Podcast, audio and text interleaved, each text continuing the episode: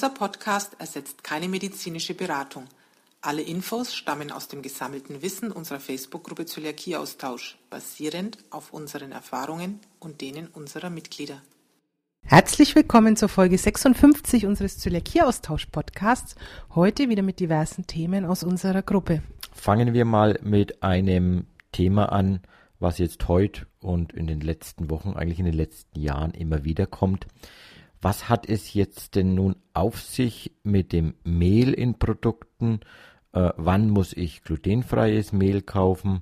Wann muss ich besonders nachschauen, beziehungsweise muss ich mich besonders informieren, wenn irgendwelche Zutaten in der Zutatenliste sind, die vielleicht kritisch sein können. Ja, grundsätzlich wisst ihr ja, die Zutatenliste zählt und wenn die Zutatenliste glutenfrei ist, dann ist das Produkt auch glutenfrei. Wir haben im Handbuch extra darauf hingewiesen, dass die DZG das auch sagt. Es gibt so ein paar Ausnahmen. Das sind zum Beispiel Körner, die soll man sortieren. Also bei Linsen fällt es sehr häufig auf, dass da irgendwelche Rankhilfen noch mit dabei sind. Also solche Dinge sortiert man. Und Mehl ist eben auch ein ganz großes Thema der Ausnahme. Da soll man also tatsächlich auf eine glutenfreie Kennzeichnung achten. Das heißt, wenn ihr reines Mehl zum Backen kauft, dann bitte immer nur glutenfrei gekennzeichnetes Mehl. Hintergrund, ähm, sagen wir mal Mais zum Beispiel, wird auch in ganz normalen Mühlen gemahlen, wie es auch Weizen wird. Deswegen achtet man da einfach drauf bei Mais, Buchweizenmehlen, dass das also gekennzeichnete Mehle sind. Dann gibt es noch einen Punkt, es gibt Produkte, wo Maisgrieß oder Maismehl verwendet wird. Also ein paar Beispiele sind zum Beispiel, was typisch häufig vorkommt, Cornflakes oder Flips. Oder heute hatten wir das Thema Pringles. Also da ist immer Maisgrieß oder Maismehl verarbeitet. Da erkennen wir jetzt natürlich auch nicht, ist es glutenfrei oder ist es kontaminiert. Welche Möglichkeiten hat man da? Also grundsätzlich, da muss wirklich jeder für sich selbst einschätzen, wie groß ist die Kontaminationsgefahr.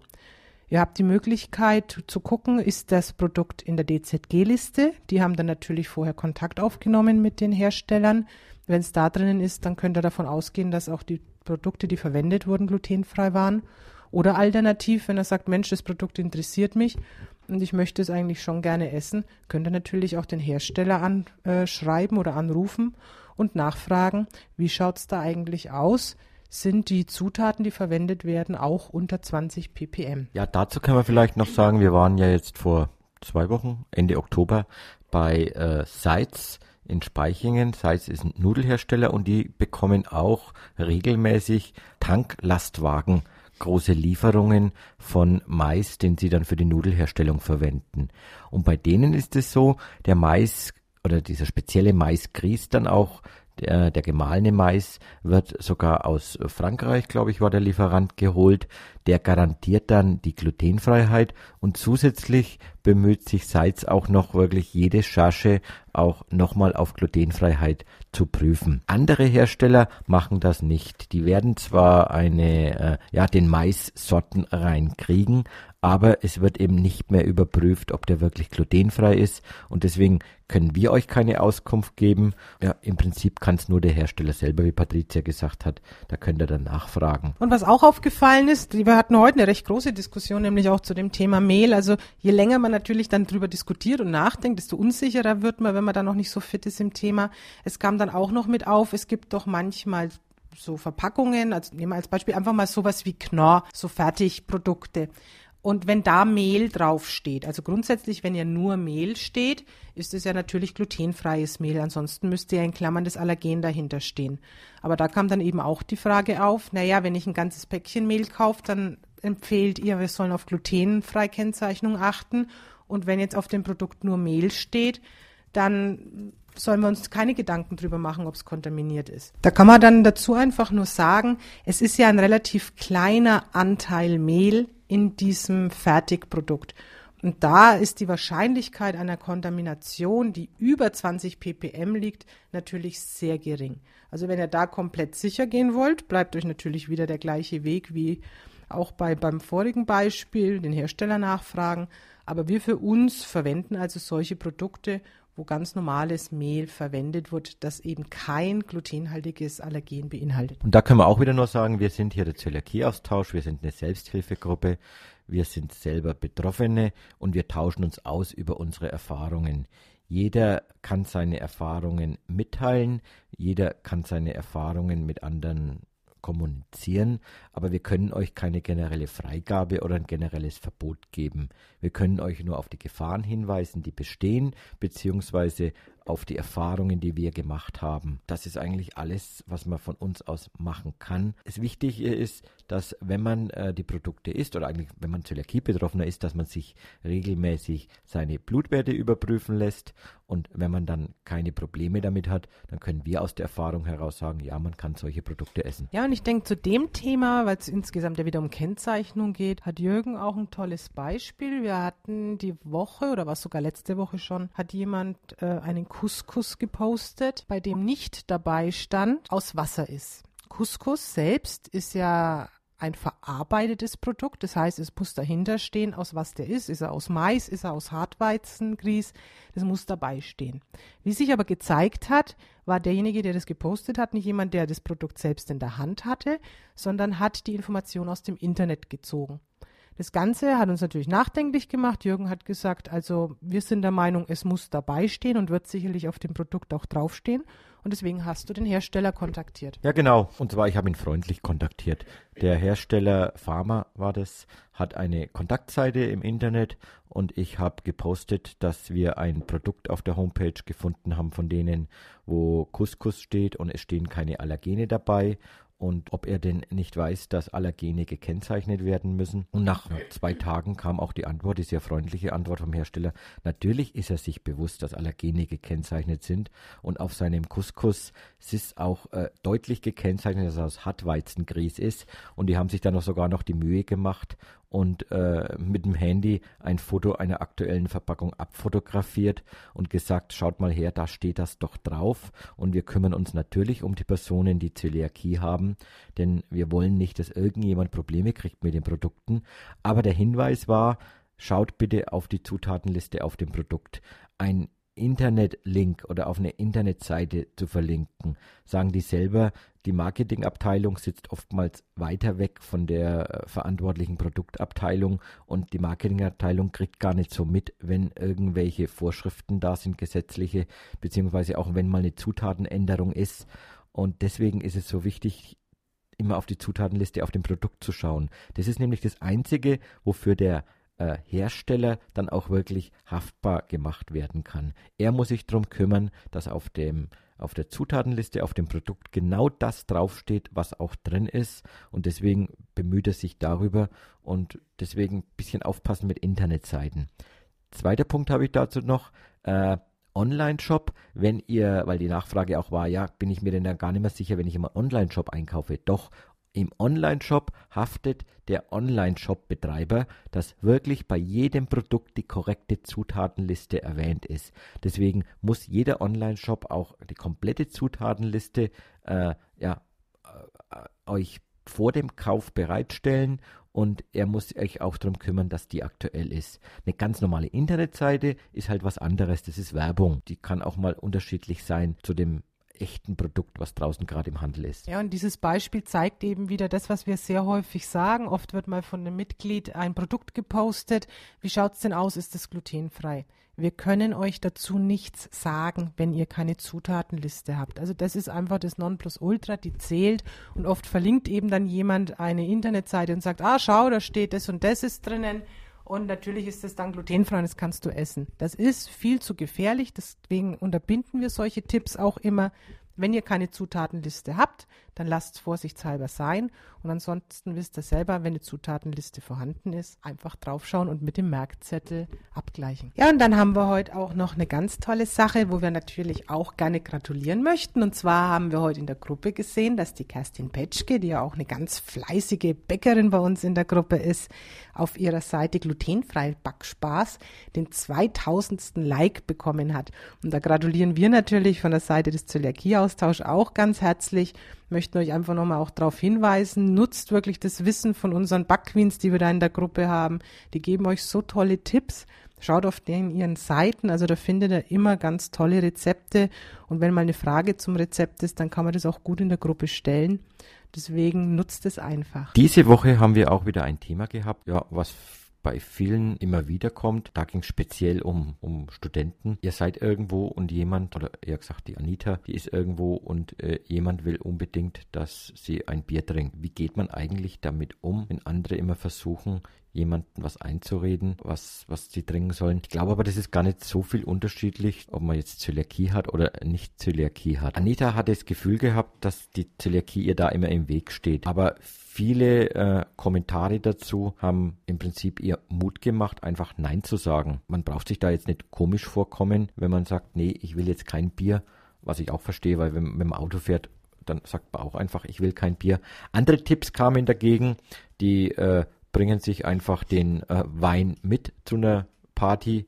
Ja, hat reingeschrieben, wenn sie auf private Partys geht, hat einfach ihren Wein dabei. Und wenn sie in einem Club unterwegs ist mit Freunden gemeinsam, dann ist es für sie ganz normal, dass ihre Freunde auch auf sie Rücksicht nehmen und sie nicht dauernd überreden wollen, dass man sowas trinkt. Ja, ich denke, das ist auch eine Sache, die, wie Jürgen sagt, nicht einfach mit der Zöliakie zusammenhängt. Das müsst ihr für euch entscheiden. Wollt ihr es an der Zöliakie festmachen und den Leuten klar machen, pass auf, ich vertrage kein Bier, dann sagt es denen auch so, dann akzeptieren die das auch. Ihr müsst es natürlich selbstbewusst rüberbringen. Ihr könnt ja auch einfach mal sagen, je nachdem, wie es bei euch ist, trinkt ihr zum Beispiel vielleicht gar keinen Alkohol, dann einfach, danke, nee, ich trinke keinen Alkohol, also bitte auch kein Bier.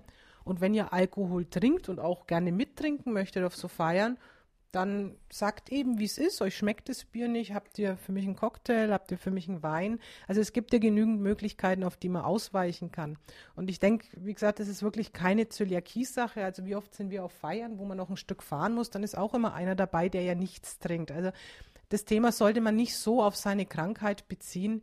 Ich denke, da macht man sich vielleicht selber ein bisschen zu viel Gedanken und, und stellt die Krankheit zu sehr in den Vordergrund. Natürlich müssen wir mit unserer Zöliakie auch ein bisschen von unserer Umwelt erwarten, dass sie Rücksicht auf uns nehmen. Aber ich sag mal, von so einer Kleinigkeit wie jemand bietet mir ein Bier an, sollte man sich jetzt nicht so in die Enge treiben lassen. Der Nils, der hat dann noch einen ganz besonderen Tipp. Wenn dir das nächste jemand äh, mal mit äh, willst ein Bier kommt, sagst einfach, ey, Alter, really, bring mal was Anständiges rüber.